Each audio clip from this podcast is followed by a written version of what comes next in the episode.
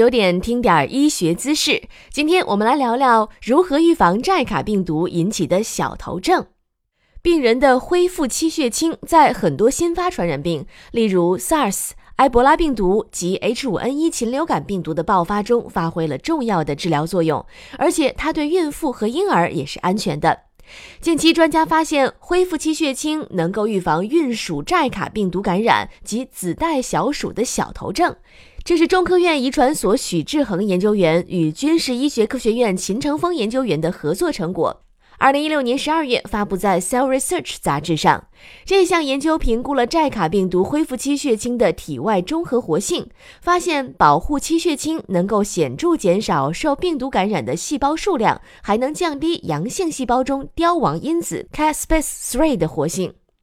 同时，研究者用健康人的血清进行了对照实验，排除了血清中其他物质的保护作用。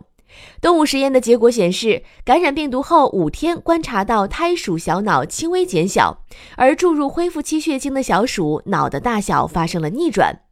在研究过程中，感染模型的建立并不顺利。起初，把病毒注入胎鼠的侧脑室后，病毒进不了小鼠胚胎，剂量加大则容易流产。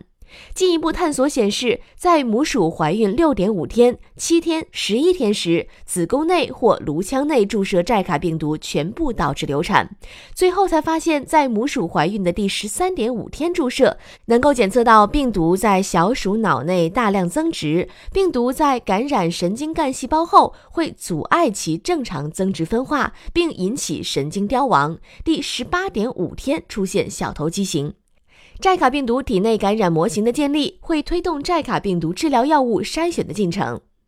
本条音频内容来自病毒学界，感谢收听。长肉不如长姿势，明天见。